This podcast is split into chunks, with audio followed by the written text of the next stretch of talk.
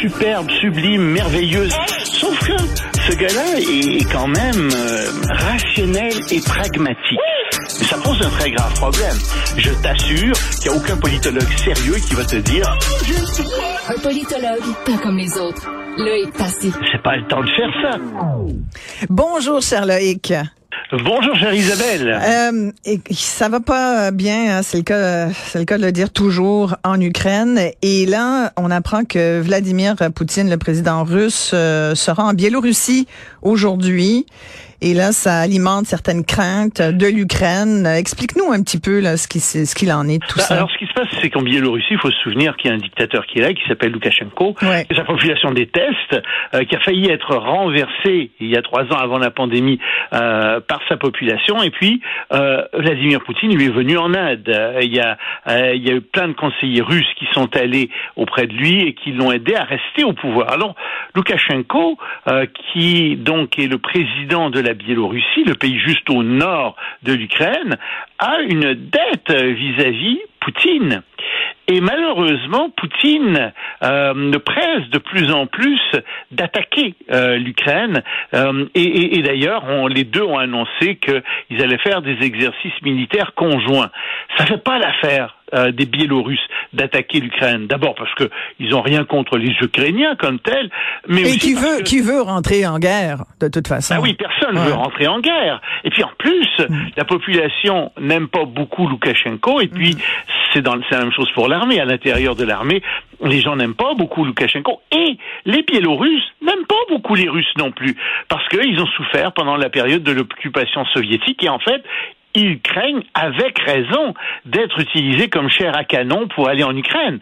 Donc, Poutine pousse, pousse, pousse très fort, euh, et en réalité, les Biélorusses essaient de résister, mais ça ne veut pas dire qu'ils n'iront pas à cause de cette dette. En tout cas, les Ukrainiens ont peur de ça, ils le redoutent que les Biélorusses attaquent, et ils sont obligés euh, de, de prendre des précautions.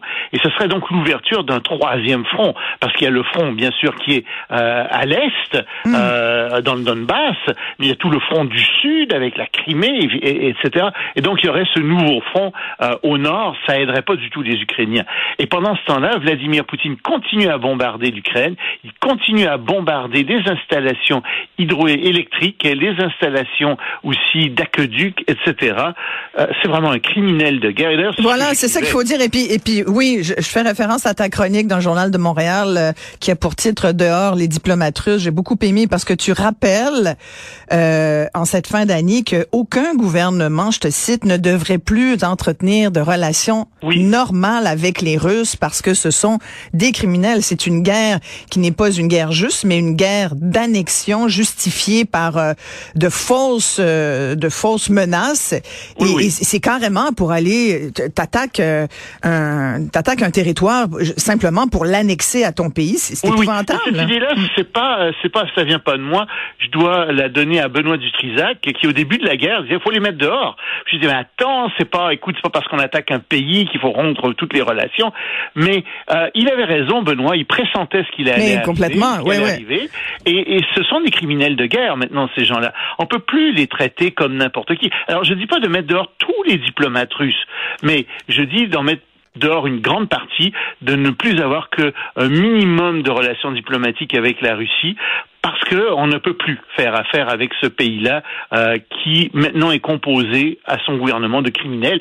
Je sais pas si tu as Je pense qu'il y a beaucoup de gens qui ont appelé au boycott de tout ce qui est russe. euh, Ben, ça fait déjà plusieurs mois. Ouais. là. Mais je pense qu'il faut y aller. Je sais Oui, pas si vu. As-tu vu Poutine avec un verre de champagne à la main? Un peu ivre, Quand et ça? puis qui expliquait qu'il bombardait, oui, Ah. mais que oh c'était bien terrible, les Ukrainiens avaient avaient coupé l'eau à une ville d'un million d'habitants en Crimée, et puis personne parlait de ça. Hmm. Bah oui, mais attends là, c'est lui qui attaque. Ouais. Puis ces, ces, ces gens se défendent, c'est de la légitime défense.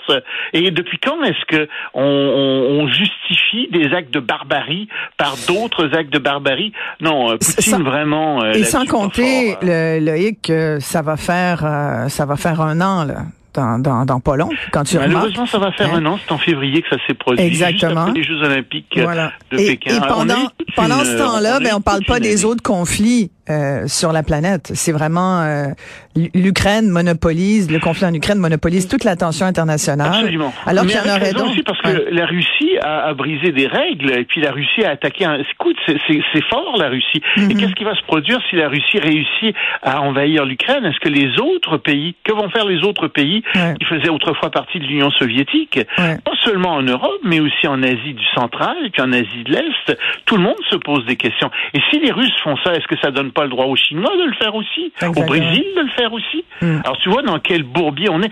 C'est c'est symbolique, et, mais c'est aussi très important pour le reste du monde ce qui se passe en Ukraine. Mais le- le- le- les Biélorusses euh, vont pas accepter cette euh, pressions de, de Poutine, ça m'étonnerait. Ils n'ont pas intérêt à le faire, mais tu sais, il y avait pas, Poutine n'avait pas intérêt à attaquer euh, l'Ukraine. Il l'a fait quand même. Alors, tu sais, nous, on, on raisonne de manière rationnelle. Ben, on comprend plus son intérêt. Je pense qu'on a compris depuis dix mois la position extrêmement stratégique de l'Ukraine dans l'Euro- Mm. au sein de l'Europe, ce qui nous était peut-être moins, ce qui était peut-être moins évident pour le, le reste de l'Occident, j'ai l'impression. Là, on le sait maintenant à quel point l'Ukraine est le grenier de l'Europe. Oui, mais oh, l'Ukraine, il y, avait toujours, il n'était pas question que l'Ukraine rentre dans l'OTAN comme telle. Ouais. Il y a personne qui avait parlé vraiment de ça. Il y a personne qui menaçait la Russie.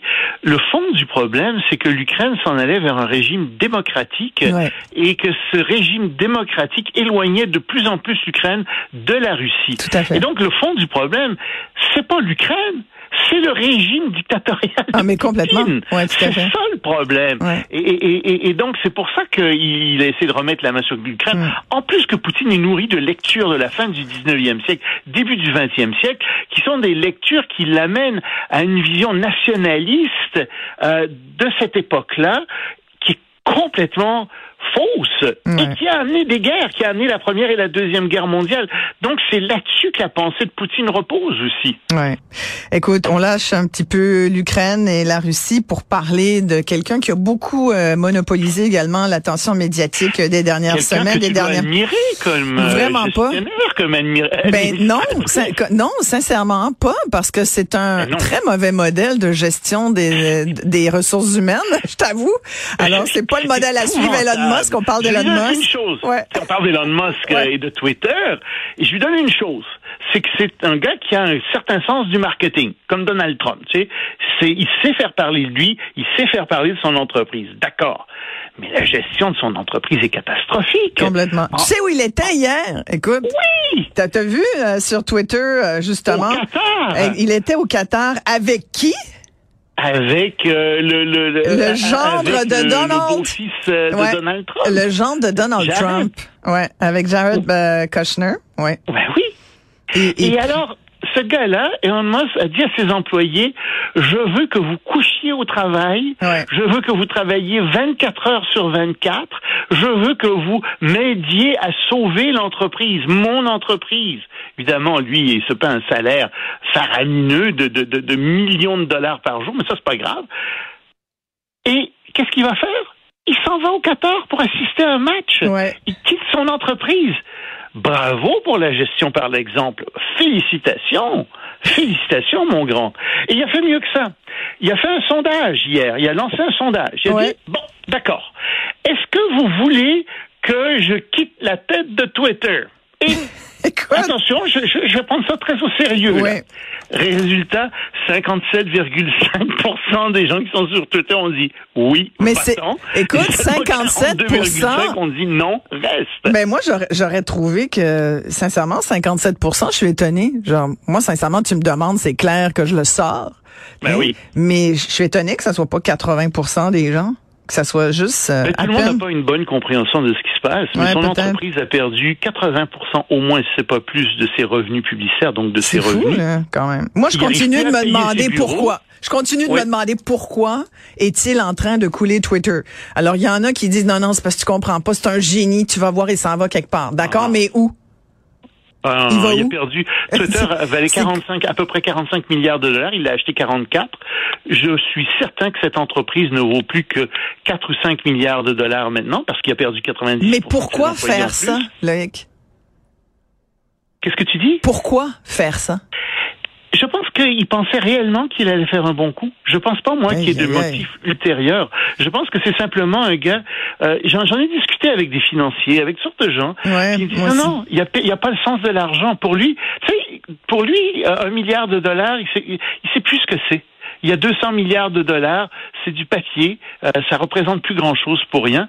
Le problème, c'est qu'il est en train de couler Tesla aussi en Ben, il y a ça. parce se qu'il a dû vendre beaucoup de- d'actions euh, de ces autres entreprises. Exact. Ouais. Ils sont pas contents, les autres administrateurs. Puis les gens se disent. Mais il va falloir qu'on arrête de administre dire c'est un comme ça, génie, Comment est-ce qu'il va administrer Ouais. Tesla? Exactement, exactement. Tu sais, Ouais. puis t'as des t'as des gens qui étaient avec lui, qui étaient euh, même si c'est privé, il y a Apple, Google, euh, il y a il y a il y a, y a des firmes des firmes euh, de, de de gestion de fonds qui sont là-dedans, euh, de retraite qui sont là-dedans, qui sont derrière lui, qui disent wow wow wow wow, un instant là. Exact, Est-ce que ça veut dire qu'on a perdu toutes nos billes ou qu'on en a perdu 90 Mm. Qu'est-ce qui arrive? Alors moi, je pense qu'il va que Twitter va probablement avoir quelqu'un d'autre. Et en fait, ce référendum, euh, c'était une façon pour lui de, de partir de là, de se justifier pour partir. Et À la demande presque générale, je rends, euh, je rends mon tablier. Ben oui, mais Ouais. écoute, il a coulé. Mais qui va être capable de sauver Twitter? Est-ce que c'est sauvable encore Twitter? Aïe, Pas aïe, aïe. sûr. Ben, sans doute, il y a encore quand même pas mal euh, d'abonnés. Ça vaut quelques valeur. milliards, Ouais, puis on ouais. ça va prendre du temps avant de Ouais. remonter la pente. Merci, cher Loïc Tassé. Salut